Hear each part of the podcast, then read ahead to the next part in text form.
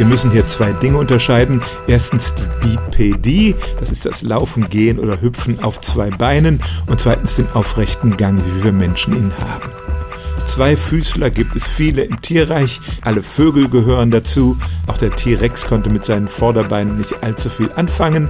Diese Art der Fortbewegung ist also schon viele Millionen Jahre alt. Schauen wir dagegen auf unsere unmittelbaren Vorfahren und wann die angefangen haben, auf zwei Beinen zu gehen. Dann wurde lange gesagt, dass das erst anfing, als unser Gehirn eine gewisse Größe hatte und wir also eine gewisse Intelligenz entwickelt hatten aber neuere Fossilien zeichnen da ein anderes Bild. Schon ein Vorfahr namens Sahelanthropus chadensis, den wir heute wahrscheinlich eher als einen Affen bezeichnen würden, lief vor sieben Millionen Jahren aufrecht.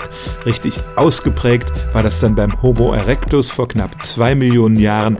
Der hat ja auch seinen Namen vom aufrechten Gang. Dieser Homo erectus war der Vorfahr von Neandertalern und auch von uns heutigen Menschen, also der Art Homo sapiens. Warum unsere Vorfahren anfingen aufrecht zu gehen, dafür gibt es viele Theorien, aber sicher ist, es war nicht der moderne Mensch, der das erfunden hat. Die Sache ist schon einige Millionen Jahre älter. Stellen auch Sie Ihre alltäglichste Frage unter stimmtz.radio1.de.